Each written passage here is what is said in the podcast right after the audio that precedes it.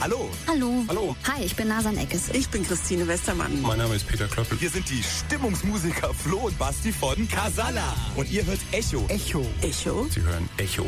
Den Talk auf Köln Campus. Köln Campus. Ja, den Talk auf Köln Campus hört ihr. Mein Name ist Tom Täufer und äh, bei mir ist jetzt Schachgroßmeister, Streamer, Plants vs. Zombies Legende, Hip-Hop-Experte und was nicht noch alles. Jan Gustafsson. Hallo Jan. Hi, vielen Dank für die Einladung. Ja, vielen Dank, dass du gekommen bist. Sehr, sehr cool. Geht's dir gut? Alles, alles in Ordnung? Ja, mein Schlafrhythmus ist so ein bisschen kaputt. Ich bin gestern so um die Zeit, so 18.30 Uhr auf der Couch eingeschlafen, dann 1 Uhr morgens wieder wach geworden. Also jetzt ist so Bettgehzeit für mich. Deshalb weiß ich nicht, wie wach ich wirken werde. Aber sonst alles gut. Oh je. Na gut, das äh, werden wir definitiv hinbekommen. Ähm, wir haben jetzt erstmal einen kleinen Beitrag vorbereitet, um dich so ein bisschen vorzustellen. Äh, kannst du mal mit zuhören. Ähm, lernt Jan Gustafsson einfach mal kennen. Fühlst du dich, äh, fühlst du dich angemessen wiedergegeben in diesem Beitrag? Ja, ich hoffe, das Geburtsjahr 1997 war mit Absicht der Zahlendreher, weil ich sehr viel über mein Alter lüge. Also ja, das war, war schön. Genie, davon distanziere ich mich natürlich. Ähm, Ja, man muss ja wenigstens mal einordnen. Also deine, ich sag mal so, deine Kapazitäten, zumindest äh, was das Schachspiel angeht, übersteigt, glaube ich, das, was die allermeisten so zu leisten imstande sind. Wer weiß, die meisten haben, glaube ich, nicht so viel Schach gespielt als Kinder. Also ob das, ja, ob das jetzt Talent ist oder doch eher einfach die Zeit damit investieren, da tue ich mir immer schwer mit der Frage. Aber ja, ich habe viel Zeit mit Schach verbracht. Erinnerst du dich noch an deine allererste Schachpartie? Ähm, jein. Also wir sind, als ich so elf war, von meinen Mittelmeerreisen, danach war ich ein paar Jahre in Spanien, nach Hamburg zurückgekehrt und dann habe ich angefangen, Turniere zu spielen. Ich glaube, das erste Turnier, was ich gespielt habe, hieß Turnier des jüngsten Nachwuchses. ähm, und ich meine, ich habe in der ersten Runde gegen einen Herrn Lars Fischer gespielt, den ich jetzt lustigerweise auf Twitter folge, der ein großer Wissenschaftsjournalist geworden ist. ich glaube, ich habe gewonnen, bin mir aber nicht mehr völlig sicher. Müsste man mal in Erfahrung bringen. Ähm, aber stimmt denn diese, diese Geschichte, dass du ähm, auf, einem, auf einem Schiff Schach gespielt hast, äh, Schach gelernt hast? Du sagst immer, äh, weil für Fußball war kein Platz. Stimmt das auf dieser Reise übers Mittelmeer, die deine Eltern gemacht haben, als du elf warst? Nee, da war ich noch kleiner, da war ich so sechs, als wir losgefahren sind. Sechs bis acht oder neun. Ich glaube, es stimmt, ich weiß es nicht so genau, aber ich, ich hatte auf jeden Fall da auf dem Schiff irgendwann meinen ersten Schachcomputer, so ein Mephisto Mondial 2 hieß der damals, so ein Schachbrett mit ähm, irgendeiner Technik drin, wo man auf die Felder klicken konnte und der Computer hat geantwortet. Also so richtig gespielt habe ich da noch nicht, aber da hatte ich schon den Computer auf jeden Fall. Also, äh, und du hast, du dann relativ schnell gemerkt, dass, ähm, dass du besser bist, als es jetzt für dein Alter normalerweise der Fall gewesen wäre? Nö, überhaupt nicht. War ich ja auch nicht oder weiß ich nicht. Ich habe dann, wieder als ich nach Hamburg gekommen bin, so mit elf angefangen hier in den Schachclub zu gehen, dann Turnieren zu spielen. Und am Anfang war ich definitiv nicht besser als die, als die anderen, aber ich war sehr motiviert, gegen die anderen Kinder zu gewinnen. Und ja, dann so mit 14 ungefähr war ich deutsche, deutsche Spitze, ich glaube 1994, das passt jetzt nicht mit meinem Geburtsjahr, aber 1994 habe ich die deutsche Meisterschaft U15 gewonnen. Also da, da war ich dann etabliert sozusagen, aber davor ja, hatte ich nie so groß das Gefühl. Aber das kann ja nicht nur irgendwie jetzt viel Beschäftigung gewesen sein. Es muss ja schon irgendwie Talent dahinter gewesen sein, oder? Ja, das ist ja eine alte Diskussion, dieses Nature versus Nurture Thing und ob Talent einem jetzt hilft beim Anfang irgendwie schneller in was reinzukommen und ob es dann nicht doch wichtiger ist, dabei zu bleiben, bin ich nicht sicher. Ich war meistens eher auf der Seite von die 10.000 Stunden investieren und nicht so sehr auf der Seite von Talent. Aber es ist immer, immer schwer zu sagen. Also bin ich kein Experte. Kann man denn dann sagen, dass du Schach quasi als Leistungssport betrieben hast, irgendwie in einer gewissen Form? Kann man das vergleichen?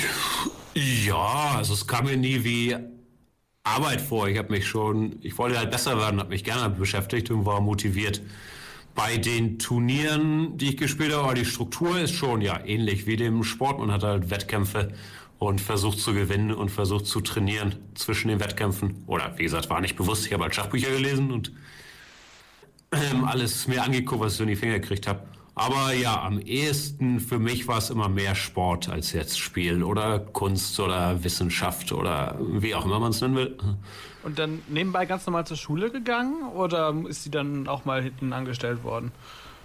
Nee, da ich meine wirre Kindheit war ich nicht in der Grundschule, als wir auf dem Schiff waren. Da haben meine, meine Eltern, diesen Lehrer, die haben mich unterrichtet. Da war ich, ich glaube, zweieinhalb Jahre in Spanien in der, was war das? dritte bis fünfte Klasse irgendwas. Und dann, als wir wieder in Deutschland waren, bin ich ganz normal hier aufs, aufs Gymnasium in Hamburg City, also sechste Klasse bis Abi. Ich habe äh, hab gelesen, dass du äh, tatsächlich in Konstanz ein Studium äh, Jura angefangen hast. Ist da irgendwas ja. draus geworden? Nicht viel, wie wir sehen können, sonst wäre ich nicht hier. Ne? Jan Gustafsson, der Schachanwalt. das wäre doch auch mal eine Serie. Ja, weiß ich nicht, ob es da so viel Überschneidungen gibt. Aber ne, ich habe paar Jahre, zwei Jahre gleich in Konstanz studiert, dann war ich ein Jahr in Madrid, danach in Hamburg, aber habe ich schon nicht mehr so ernsthaft studiert, wenn wir ganz ehrlich sind, war eher eingeschriebene Weile noch. Schach war wichtiger. Verstehe ich aber auch. Ähm, glaubst du, dass du heute nicht mehr nicht Großmeister wärst, wenn deine Eltern nicht diesen, diesen, Aus, diesen Ausflug gemacht hätten oder dieses, diese zwei, drei Jahre auf dem Mittelmeer, wo du intensiv Schach spielen konntest? Keine Ahnung, ob das jetzt in Hamburg anders glauben wir. Vielleicht wäre ja auch viel besser, wenn wir nicht den Ausflug gemacht hätten, weil ich dann viel früher an Wettkämpfen teilgenommen hätte. Wer weiß es schon, ich, ich nicht. Okay, ähm, wenn du äh, mal an deine, ich, ich sage jetzt mal etwas despektierlich, ich hoffe, das ist okay, deine aktive Zeit zurückdenkst, wo du sehr intensiv Turniere gespielt hast und ähm, Das ist okay. kompetitiv. Ähm, wie sah da so dein Tag eigentlich aus? Wie muss man sich das vorstellen, wenn ein, ein Großmeister ähm, im aktiven Turniergeschehen ist? Ja, es ist immer zu trennen. Wenn man jetzt im Turnier ist, ist tatsächlich ein ziemlich voller Tag. Man steht irgendwann auf, meistens so, dass man es gerade noch zum Frühstück schafft. Weil da ist man ja meist unterwegs in irgendeinem Hotel. Also meistens so Viertel vor zehn, wenn es bis zehn Frühstück gibt, dann schnell runter zum Frühstück. Danach duschen, dann im Idealfall ein bisschen an die frische Luft, aber das klappt nicht immer. Und dann bereitet man sich vor auf die Partie. Da hat man seinen Laptop mit Datenbanken, geht äh, Strategien der Gegner durch, guckt, was kann ich dagegen tun, was empfiehlt mein Schachprogramm dagegen.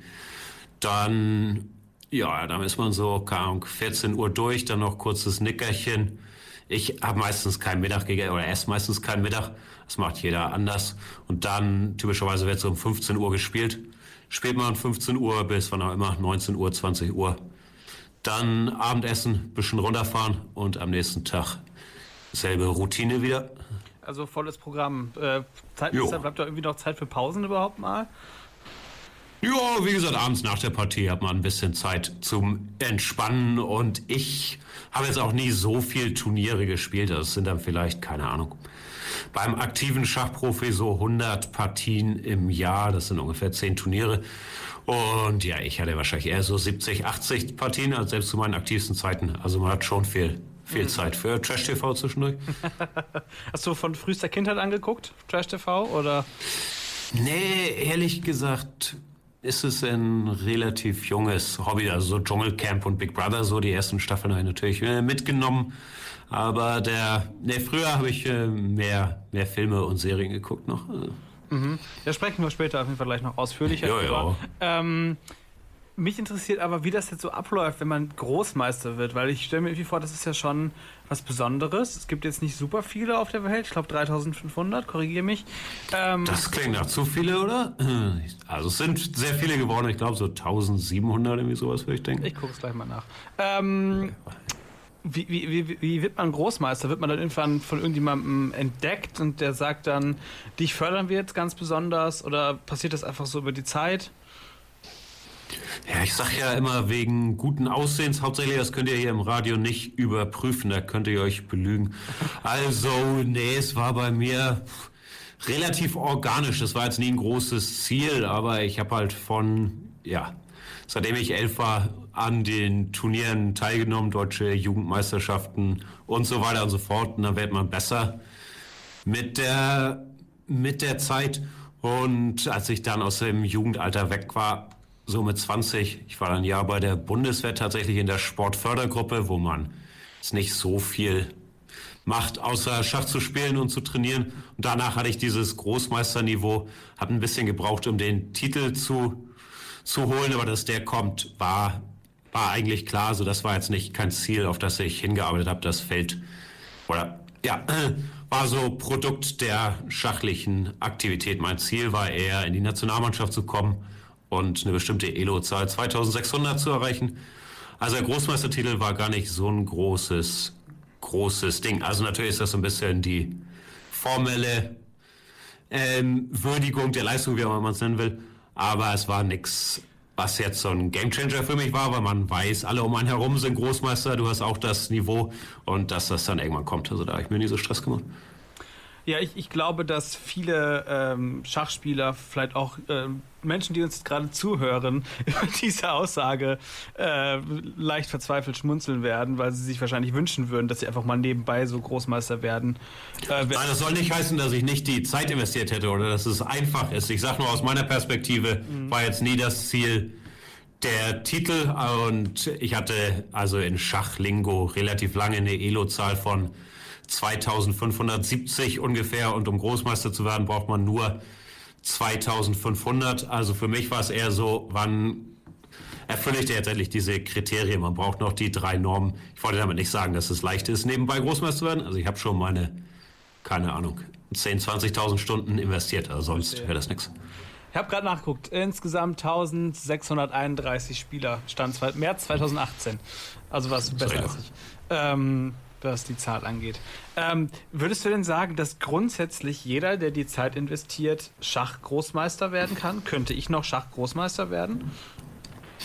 Wahrscheinlich nicht, was aber eher oder auch viel am Alter liegt. Es gibt kaum Fälle, die jetzt später als mit, sagen wir mal, zehn angefangen haben, Schach zu spielen und dann auch Großmeister geworden sind, weil es halt, ich weiß es nicht, ich bin da kein Forscher auf dem Gebiet. Ah, ich vermute, es in dem Alter einfach viel leichter ist, so die Muster zu lernen. Das ist wie eine Sprache lernen. Das kann man als Kind auch mehr oder weniger automatisch. Und als Erwachsener müssen wir dann irgendwie versuchen, diese wären Regeln zu, zu kapieren. Also das ist das große Ding. Ansonsten, ob jeder Großmeister werden kann, habe ich, wie gesagt, diese Frage Nature versus Nurture, tue ich mir schwer mit. Ich ich weiß nicht. Also ich weiß, dass man die Zeit investieren muss. Ich kenne keinen, der nicht die Zeit investiert hat und Großmeister geworden ist.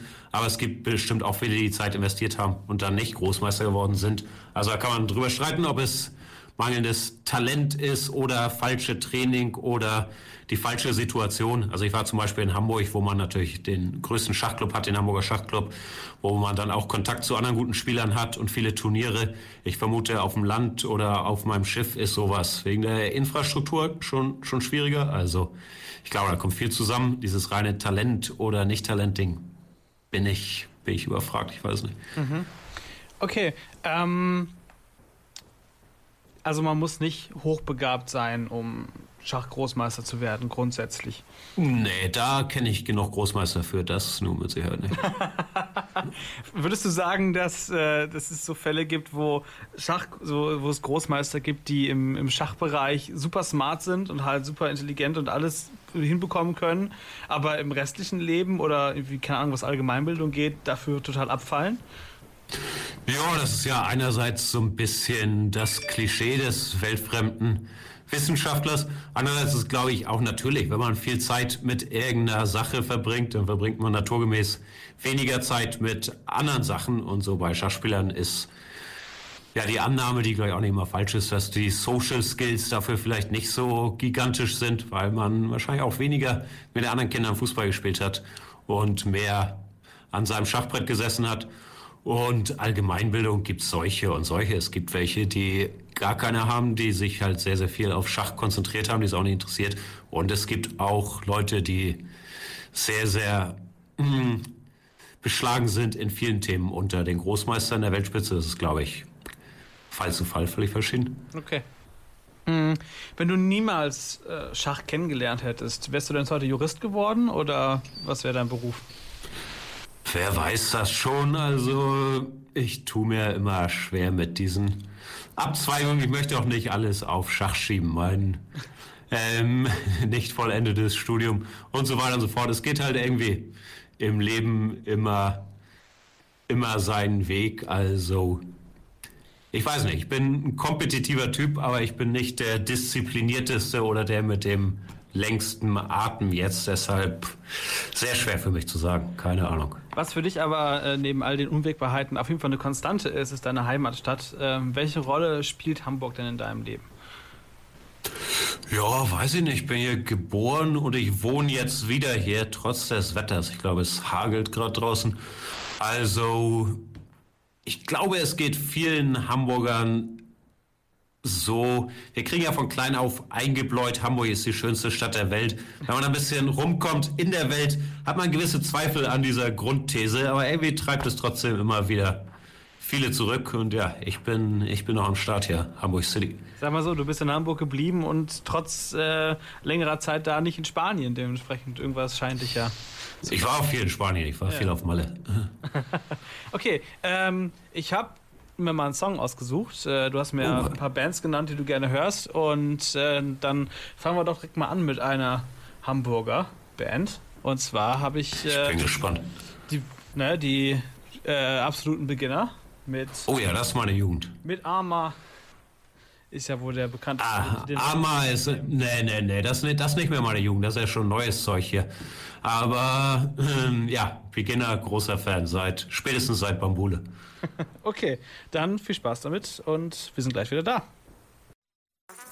KZ mit Geld, ihr hört Echo und bei mir ist immer noch Schachgroßmeister Jan Gustafsson und äh, ich möchte mit dir jetzt ein bisschen über Schach an sich sprechen, über das Spiel. Und ähm, ich habe ja eben in dem Beitrag schon gesagt, dass es ähm, zwar grundsätzlich ja einfach ist, die Regel zu verstehen, aber wenn man perfektionieren möchte, dass es doch eine größere Herausforderung ist. Was würdest du sagen, ist die größte Schwierigkeit, wenn man Schach vollkommen und vollständig verstehen möchte? Erstmal würde ich behaupten, dass es noch niemand perfektioniert hat und dass Menschen wahrscheinlich auch nicht gelingen wird. Computer vielleicht, Computer sind uns Menschen schon weit über, aber auch noch weit weg von der Perfektion. Und ja, gibt viele Möglichkeiten. Ne? Also man kann natürlich äh, Grundregeln lernen, Zentrum besetzen, Figuren raus, wie viel die Figuren wert sind. Aber es ist doch ein, ein schwieriges Spiel, deshalb beschäftigt uns das schon so lange. Ne? Mhm, verstehe. Wenn äh, du jetzt mit einem aufstrebenden Schachspieler ähm, reden würdest, zum Beispiel Vincent Keimer habe ich äh, gelesen, ist ja äh, ganz groß aktuell im Kommen in Deutschland. Mhm. Äh, was würdest du dem auf, mit auf den Weg geben? Was wäre der Tipp, den du ihm geben würdest? Ich glaube, so rein schachlich kann ich ihm da keine so allgemeinen Tipps geben. Da redet man dann eher über Details, über bestimmte Eröffnungen, über bestimmte Varianten was kann man gegen das Damen-Gambit, gegen das Königsinde spielen. Aber der ist ja schon auf, auf einem Level, wo man dann nicht mehr so in Allgemeinplätzen reden kann. Oder auf jeden Fall habe ich die allübergreifende Weisheit da, da noch nicht gefunden. Also leider steckt der Teufel immer, immer im Detail. Also ich habe nicht den einen, den einen Merksatz. Und wenn ich jetzt einen Anfänger fragen würde, was ist das, was muss ich tun, damit ich gut werde oder damit ich mich verbessere? Weiß ich auch immer nicht. Also die Frage kriege ich jeden Tag viele Male, ja auch im Stream, wo auch immer. Aber ich kann auch nur sagen, ich habe halt äh, alle Bücher gelesen, die ich in die Hände gekriegt habe und versucht gegen die, die anderen Kinder zu gewinnen und zu überlegen, was habe ich falsch gemacht, äh, dass es besser wird. Auch da keine wirkliche Geheimformel. Also ich weiß es tatsächlich, tatsächlich nicht. Es hilft, sehr, sehr jung zu sein und Zeit zu haben. Okay, verstehe. Ähm, sagen wir mal, ich würde jetzt gegen dich spielen oder gegen einen anderen Großmeister. Du giltst ja grundsätzlich als Experte für Eröffnung. Was würdest mhm. du mir raten, wenn ich weiß spiele? Welche Eröffnung sollte ich spielen, um die besten Chancen zu haben? Gegen einen weit überlegenen Gegner? Ach, ich. Äh, Ja, die Wahrheit ist es völlig egal. Du hättest mit keiner Eröffnung irgendeine Chance. Also da kann ich auch nur Basics sagen. Figuren raus, ins, ums Zentrum kämpfen. Erstens E4 spielen, die italienische oder die spanische Partie. Aber es verzweigt sich ja auch nach dem ersten Zug von Schwarz schon wieder. Da gibt's dann, kommt drauf an, was der macht. Also der Baum wird sehr, sehr schnell sehr groß. Äh, selbst wenn ich den ersten Zug sage. Also soll wieder überhaupt nicht despektierlich klingen, ist nur, ist nur die Wahrheit. Also es kommt da nicht auf die ersten Züge an. Ja. Okay. Ähm, hast, du hast gerade schon gesagt, es gibt nicht die eine, eine Formel oder die, ein, die, die eine Wahrheit, die einen guten Schachspieler ausmacht. Hast du denn persönlich irgendeinen Trick oder irgendeine Vorgehensweise, ähm, die dir beim Spielen oder beim Vorbereiten hilft? Irgendwas, was du immer machst, was für dich im Kopf super klar ist, wenn du dich ans Brett setzt oder zur Vorbereitung? Idealerweise ausschlafen, was nicht immer klappt, und äh, den Gegner durchchecken, aber die beiden Sachen widersprechen sich leider häufig. Da muss man sich überlegen, schlafe ich noch zwei Stunden länger oder bereite ich mich zwei Stunden länger vor. Aber ich versuche, ja, im Idealfall was gegessen zu haben, ähm, ausgeschlafen zu haben und mir wenigstens kurz angeguckt zu haben, was mein Gegner so macht. Okay, ähm, du hast jetzt persönlich nie bei einem Candidates-Turnier oder einem ähnlichen Event in dieser Rangordnung gespielt, in der Weltspitze quasi. Vermisst du das irgendwie? Hättest du das gerne mal gemacht? Ich wäre gern besser, aber das war immer relativ weit weg, diese na, Top Ten Geschichten. Also, ich bin ja eher so immer um die Nummer, Nummer 100 der Welt gewesen. Da war das nie auch nur, auch nur ein Reichweite. Also, ich hatte ein paar Erfolge. Wir waren mal Mannschaftseuropameister mit Deutschland und ich habe auch einmal ein gutes Superturnier gehabt in Dortmund 2008, wo auch Topspieler dabei waren, Kramnik und so weiter und so fort. Aber ja, ich hätte es gern gemacht, wenn ich das Niveau gehabt hätte. So jetzt als Spieler meines Niveaus wäre es auch nicht so spannend, Kandidatenturnier zu spielen, weil ich ja weiß, dass die, dass die anderen besser sind. Also es ist eher eine, eine Niveaufrage als eine Event-Verpasst-Frage. Okay. Ähm, hast du irgendeine Partie vielleicht aus diesem Turnier in Dortmund, auf, das du, auf die du ganz besonders stolz bist? Oh, ich bin leider, ich bin leider so ein Zyniker. Ich würde viel gerne viel positivere Antworten geben, aber ich bin auch nie so so doll stolz auf meine Partien. Ich bin da eher Sportler. Ich freue mich, wenn ich gewonnen habe, aber ich sage nicht, ja, auf dieses Match wäre ich so wahnsinnig stolz. Ta tatsächlich nicht. Also auf den Europameistertitel bin ich stolz 2011, als wir gewonnen haben, aber nicht auf einzelne Partien. Okay. Aber dann, wenn du, äh, wenn du zynisch sein, äh, sein äh, möchtest, dann lass uns über Politik sprechen. Oder sagen wir mal Oh. über Sportpolitik. Ähm, die aktuelle Weltspitze heißt Carlsen, So, Nakamura, Giri, Aronian, Rajabov, Caruana, äh, Maxime Vachier-Lagrande. Ähm, kein Deutscher dabei. Woran liegt das? Warum hat Deutschland da irgendwie den, den Anschluss verloren? So gefühlt zumindest. Vielleicht ist es Zufall. Das klingt auch alles relativ gemischt. Niederländer, Franzose, Amis, Norweger, Russen. Also, vielleicht kriegen wir auch mal einen hier. Ähm, Ich glaube, dass es auch man da auch da nicht zu viel reinlesen kann. Sonst kann man natürlich immer die These vorbringen, dass es in Deutschland gängiger ist, seinen Schulabschluss zu machen und dann zu studieren oder eine Ausbildung zu machen und nicht voll auf die Karte Schach zu setzen. Aber heutzutage im Internet, wir sehen ja, die Weltspitze ist nicht mehr rein russisch, wie es noch vor, oder überwiegend russisch, wie es noch vor 30 Jahren war, sondern sehr, sehr breit aufgestellt. Ich denke, da kann auch bestimmt mal ein Deutscher dabei sein in Zukunft. Also du würdest nicht sagen, dass das irgendwie auch was mit dem, mit dem deutschen Verband und der fehlenden Förderung zu tun hat? Die ist ja schon öfters mal kritisiert worden in den letzten Jahren. Ja, da kriege ich nicht so viel von mit, ehrlich gesagt. Ich glaube, die meisten, die es an die Spitze schaffen, fangen an als Einzelkämpfer, also gerade in Westeuropa, ob jetzt ein Magnus Carlsen oder ein Maxim Vaschela Graf oder ein Anish Giri gut geworden sind durch die Förderung des Verbandes, würde ich schon stark bezweifeln. Das ist dann eher so ein Familiending, ob es da die, den Rückhalt oder auch die Ressourcen gibt oder die Förderung, dass die ja, keine Ahnung, die Eltern, die Kinder auf Turniere fahren, das unterstützen, ihnen Schachbücher kaufen können und so.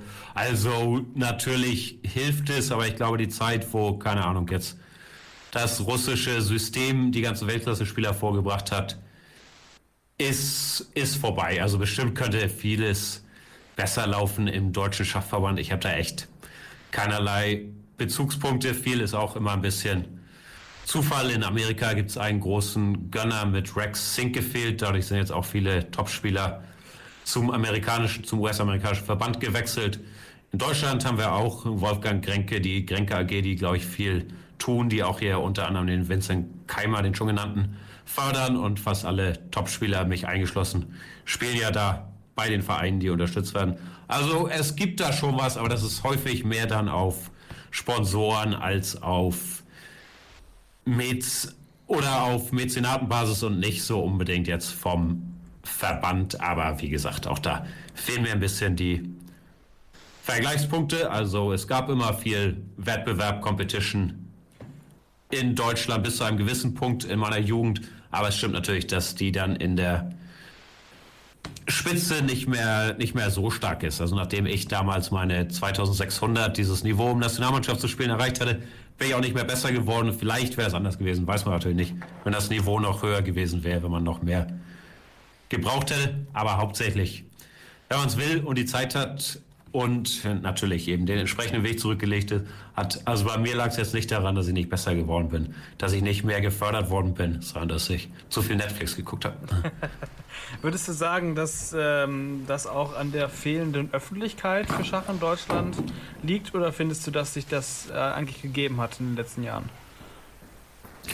Weiß ich auch nicht. Auch da wieder das Argument, dass es in Frankreich oder in Holland jetzt auch nicht groß anders. Und jetzt gerade im Moment, ich bin leider ein bisschen zu alt dafür, um noch als Aktiver auf, von diesem Boom zu profitieren, sehe ich überall Schach. Also viele Leute fangen jetzt mit Schach an und durch das Internet, durch Twitch, dies, das, jenes. Ich glaube, da haben es andere, wie will man es nennen, Randsportarten oder Spiele viel, viel schwieriger. Also ja, bist ja tatsächlich sogar Mitbegründer einer Schachplattform, nämlich Chess24.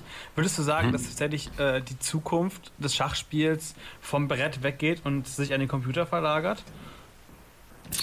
Fällt mir auch schwer zu sagen. Ich glaube, dass beide ein Recht haben zu existieren. Also die alten Turniere am Brett mit echten Menschen gegenüber sitzen und die Figuren ziehen, ist schon noch eine andere Erfahrung. Aber natürlich hat Schach gerade in diesen Pandemiezeiten, aber auch sonst den Vorteil gegenüber anderen Sportarten, dass man halt keinen Ball und kein Netz braucht, sondern dass man das alles digital nachbilden kann. Also da ist Schach, glaube ich, schon, wenn man es denn so nennen will, ein Profiteur der, der Krise jetzt. Ist da vielleicht eher mit E-Sports-Geschichten vergleichbar. Mhm.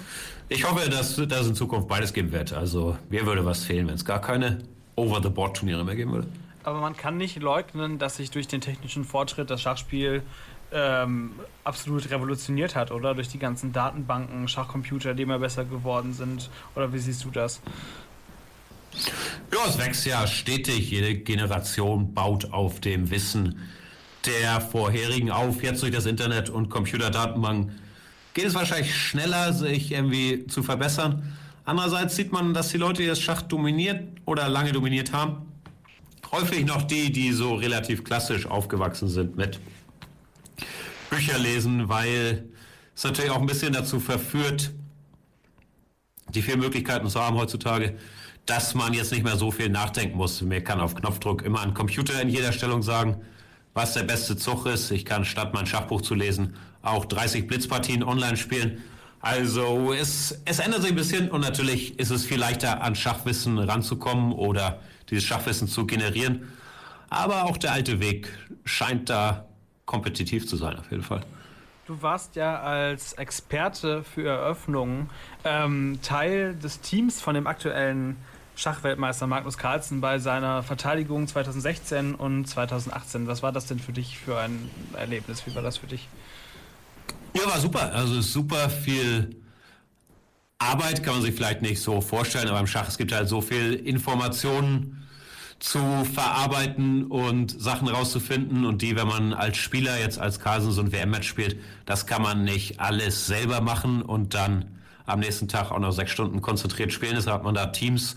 Und ja, für mich war es aufregend. Wir haben ja schon drüber gesprochen, dass ich nicht so ganz in der Weltspitze mit aktiv war, wenn man was damit zu tun hat, wie die Schachgeschichte vorangeht, sei es auch nur ein, ein absolut winziger Teil und ob zum Guten oder zum Schlechten kann man auch drüber streiten. Aber ist, ist ein schönes Gefühl, involviert zu sein mit diesen Geschichten. Also super viel Arbeit, man schläft wenig und man sitzt 16 Stunden am Tag, oder will nicht übertreiben, sagen wir jetzt 12 Stunden am Tag vor, vor dem Bildschirm und klickt auf Schachzüge. Aber es fühlt sich irgendwie im Rahmen dieser 64 Felder Welt bedeutsam an. Also es ist spannend. Wie ist der Magnus denn so, oder Magnus Carlsen denn so? Fühlt man, ist das irgendwie ein besonderes Gefühl, äh, mit einem Schachweltmeister irgendwie in demselben Raum zu sitzen? Ja, ist sehr, sehr abgehoben. Also spricht gar nicht mit uns. Nee. Nee, nee, Spaß, also auch das soll wieder nicht irgendwie unbescheiden klingen, aber man kennt halt sich in der Schachwelt und auch Magnus kenne ich jetzt nicht gut, aber seit der er elf ist, wie gesagt, es ist was Besonderes, ähm, bei so einem WM-Match involviert zu sein, aber ich kriege jetzt keinen kein Nervenkitzel, wenn, wenn er den, den Raum betritt. Ähm, also, ne, ist ein, ist ein netter Kerl, guckt gerne Fußball, Basketball, Fernsehen, macht viel Sport. Ähm, aber warum braucht man denn jetzt eigentlich noch menschliche Sekundanten für so ein großes Turnier? Kann man da nicht auch einfach Computer fragen, wenn man das eh alles ausrechnen kann? Ja, die menschlichen Sekundanten bedienen ja im Prinzip nur, gut, das stimmt nicht ganz, aber zu einem großen Teil Computer, aber es nützt nichts jetzt sieben Großrechner irgendwelche Zügelisten ausspucken zu haben über Nacht, die kann man sich eh nicht in den Kopf hauen. Man braucht schon Leute, die die Informationen aufbereiten, sagen, das ist sinnvoll, das hier überrascht Caruana vielleicht, das weiß der Computer ja nicht. Und das hier musst du wissen, das hier ist nicht so wichtig, die Stellung kannst du alleine spielen, hier musst du dies, das wissen. Also es hilft schon, wenn es da noch einen menschlichen Editor gab sozusagen, der einmal drüber geguckt hat und das ein bisschen ja, aufbereitet hat. Okay, äh, dann bevor wir gleich weiter zum nächsten Thema kommen, dein Tipp, wer wird der nächste Weltmeister? Verteidigt Magnus Carlsen nochmal oder ich bin da vielleicht befangen, aber klar, Magnus Carlsen ist die Nummer eins der Welt, der dominierende Spieler unserer Generation, ist immer noch gerade erst 30 geworden, also hat noch viele gute Jahre. Er ist auf jeden Fall Favorit. Okay. Ich habe mir einen Song ausgesucht, ähm, den du mir gar nicht genannt hattest. Hey, Und zwar Anti-Up. Was hat es damit auf sich? Die höre ich gerne zum Wachwerden. Ist so einer meiner Wachwert-Songs. Höre ich auch ab und zu vorm Schach, wenn ich in aggressiver Stimmung bin. Also den, den Remix mit Buster Rhymes von MOP. Ja, den, den höre ich gerne. Monster von Kanye, den Remix höre ich auch gerne. Also es sind so, ich weiß nicht, ob die Hörer, Hörerinnen es so feiern, feiern werden. Also sehr gute Wachwert-Motivationssongs für mich. Würdest du, äh, was hältst du davon, wenn man das so einführen wird wie beim Boxen, beim Schachspielen, dass die Leute so mit Einlaufmusik zum Brett marschieren? Ist wahrscheinlich in der Schachwelt nicht so angesehen. Nee, finde find ich gut. Da sollte, da sollte es hingehen. Ich hoffe, das kriegen wir hin. Das fände ich sehr, sehr lustig. Okay, dann gibt's für euch jetzt Anti-Up im Remix. Viel Spaß. Anti-Up bei Echo und bei Echo auch ist immer noch Jan Gustafsson. Ja, Jan, wir müssen auch nochmal über ein paar andere Themen reden, außer Schach, würde ich sagen. Hey, hey, hey. Gibt ja genug, was dich so interessiert und beschäftigt. Ähm, lass es uns schnell abarbeiten. Ähm, dann hast du es hinter dir. Wir müssen ganz kurz über das Damengambit reden, weil das ja, ich würde mal sagen, den großen Schub des Schachbooms des letzten Jahres doch deutlich beeinflusst hat. Wie hat dir das gefallen? Ähm, Gesamturteil gut. Also starke schauspielerische Leistung hier von allen Beteiligten, insbesondere von Anja Taylor-Joy in der Hauptrolle. Also die Schachszenen waren ziemlich akkurat, hat man gemerkt, dass sie da auch gute Berater hatten, was Schach angeht. Kostüme und so die Zeit kann ich jetzt nicht so beurteilen, aber fand ich auch sehr, sehr gut getroffen und die Atmosphäre bei Schachturnieren auch. Sonst die Handlung selber ist halt die klassische Heldenreise. Also das war jetzt nicht so überraschend, was passiert ist und mit, ich möchte es nicht zu sehr spoilern, mit Aufstieg, Fall und vielleicht dann doch dem Comeback. Also ja, kennen wir aber im Großen und Ganzen. Ist schon eine schöne Serie, kann man sich gut angucken. Hat man das denn jetzt so als Insider in der Schachwelt mitbekommen, dass sich dadurch was getan hat? Auf jeden Fall auch. Vielleicht gerade im Hinblick äh, auf die doch ähm, sehr rar gesäten Frauen, die in der Schachwelt sich finden lassen? Kann ich nicht wirklich beurteilen. Ich sitze ja auch nur seit einem Jahr in meinem, in meinem Keller. Ich weiß nicht, wie da jetzt der ähm, die Motivation gewesen ist, gerade von Frauen mit Schadensfang. Aber wir hoffen natürlich, dass es einen Push gegeben hat. Ich, ich weiß ehrlich gesagt nicht. Also ich mag natürlich, dass das Interesse am Schach steigt, aber ansonsten kann ich es nicht beurteilen. Okay. Was du vielleicht beurteilen kannst, ist äh, die Situation des deutschen Privatfernsehens. Äh, schließlich nennst du dich selber in deiner Twitter-Biografie äh, Experte für Trash TV äh, und du bist auch oft beim Erdbeerkäse-Podcast zu Gast. Ähm, war Schach dann doch zu intellektuell am Ende oder was hat dich zum Trash TV gebracht? Ähm, ich weiß nicht, ob es da einen Zusammenhang gibt. Man interpretiert natürlich gerne, dass das mein Ausgleich sei von dem hochgeistigen Schachkram. Aber nee, ich will. Das Problem ist immer, sobald ich über Trash TV rede, dass immer viele Leute sagen, wie kannst du dir das antun? Ähm, würde ich mir nie angucken und ich dachte, du bist ein schlauer Typ, deshalb. Na gut, ich lasse es schon raushängen, aber bin immer vorsichtig, damit drüber zu reden. Gibt halt einfach Formate, die sehr unterhaltsam sind. Also so Sommerhaus der Stars, wer bei Sommerhaus der Stars Staffel 5 nichts fühlt, da, war, da weiß ich auch nicht. Also es ist schon, man muss ein bisschen trennen. Ich mag diese Formate nicht, wo Leute, die jetzt vielleicht sich nicht vollkommen im Klaren sind darüber, was sie tun, da irgendwelche Verträge unterschreiben. Hier drei Monate Drehzeit für ähm, wahrscheinlich nicht allzu große Summen und wir machen uns dafür im Fernsehen über lustig. Aber dieses angehende Influencer und die Diskrepanz zwischen Selbstwahrnehmung und Fremdwahrnehmung, wenn das dann noch gut inszeniert ist, wäre ich immer am Start. Okay. Ähm, wir betrachten das hier natürlich komplett wertfrei. Ähm, natürlich. Also es ist, aber es ist, benutzt es dann auch, um mal abzuschalten, einfach vom stressigen Schachalltag oder? Ich habe echt keinen so stressigen Schachalltag. Also wie wir alle versuche ich irgendwie mir die Zeit zu vertreiben mit Dingen, die mich davon ablenken, was ich eigentlich tun sollte. Und ja, in letzter Zeit ist es viel, viel Trash-TV in der, wobei so viel jetzt auch nicht, aber. Schon ein bisschen Trash-TV. Aber ich gucke auch gerne Filme und Serien, auch so ganz anspruchsvolle Sachen, so, du so hast Dramen. Dra was, was ist denn das letzte Drama, was du geguckt hast? ja, es war gelogen. ähm, was habe ich gesehen? All the Money in the World habe ich gesehen mit ähm, Christopher Plummer, der ah, ja. John Paul Getty spielt. Hat er, hat er schön gemacht. Ist er jetzt vor kurzem verstorben? Ja. Rest in Peace. In Ruhen, genau. ähm, was, du hast ein sehr interessantes Hobby, was ich äh, verfolge, ähm, oh, dem ich aber nicht viel Sinn entlocken kann, zumindest noch nicht, aber den kannst du mir jetzt beantworten. Du postest jeden Monat dein persönliches Ranking der Disney-Prinzessin. Warum? Und nach welchen Kriterien? Dein das sehe ich mein Ranking. Das ist das Ranking meiner Tochter. Meine ah. Tochter ist viereinhalb. Ich habe da kein Mitspracherecht. Ich frage sie jeden Monat, ähm, welche Prinzessin sie am besten findet und welche am nächstbesten. Und so kommen dann meistens 15 Namen zusammen. Ich habe natürlich Meinungen, die sich aber nicht mit denen meiner Tochter decken, leider. Also werden wenig reflektiert in der Rangliste. Sehr süß. Was ist denn deine Lieblings-Disney-Prinzessin? Ähm, auf jeden Fall, was Filme angeht, Rapunzel neu verföhnt, ganz klar vorne. Super Film, kann man als Erwachsener gucken, Kinder feiern ihn auch.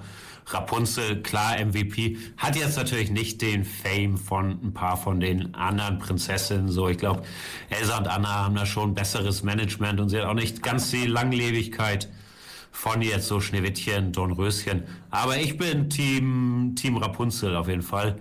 Vajana, auch ein schöner Film. Meine Tochter setzt ja jedes Mal Ariel auf eins. Ariel finde ich auch in Ordnung, aber wäre bei mir nicht ganz so weit oben. Ich, ich versuche das gerade im Kopf ein bisschen so musikalisch einzuordnen. Sind ja doch die einen oder anderen Klassiker dabei. Da würde ich Elsa und Anna aber auch oben sehen.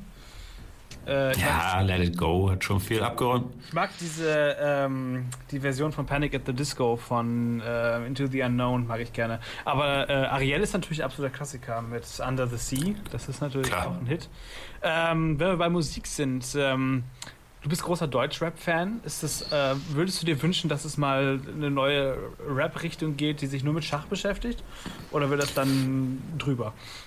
Nee, ich suche wirklich bei meinen ähm, anderen Hobbys, sage ich jetzt nicht, oh bitte, bitte, bitte, macht mal, macht mal was über, über Schach. Also wenn das mal geschieht, dann gucke ich's, äh, werde es mir natürlich meistens zugetragen, aber nö, ist nix nichts, wo ich jetzt großes Crossover-Potenzial sehe. Mhm, okay. Ähm, wir haben gerade schon mal kurz ein bisschen über Filme, Serien gesprochen. Was ist denn aktuell dein Lieblingsfilm?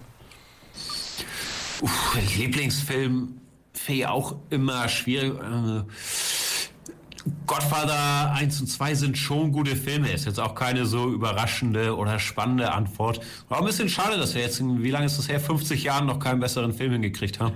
Aber die, die sind schon gut, ey. Sonst habe ich irgendwelche. Was ist denn der letzte Film? Irgendwelche Geheimtipps? Ja, Geheimtipps sind natürlich auch gut. Ich überlege. Ich bin, ich bin nicht so drin im Film. Game, was ist denn wichtig?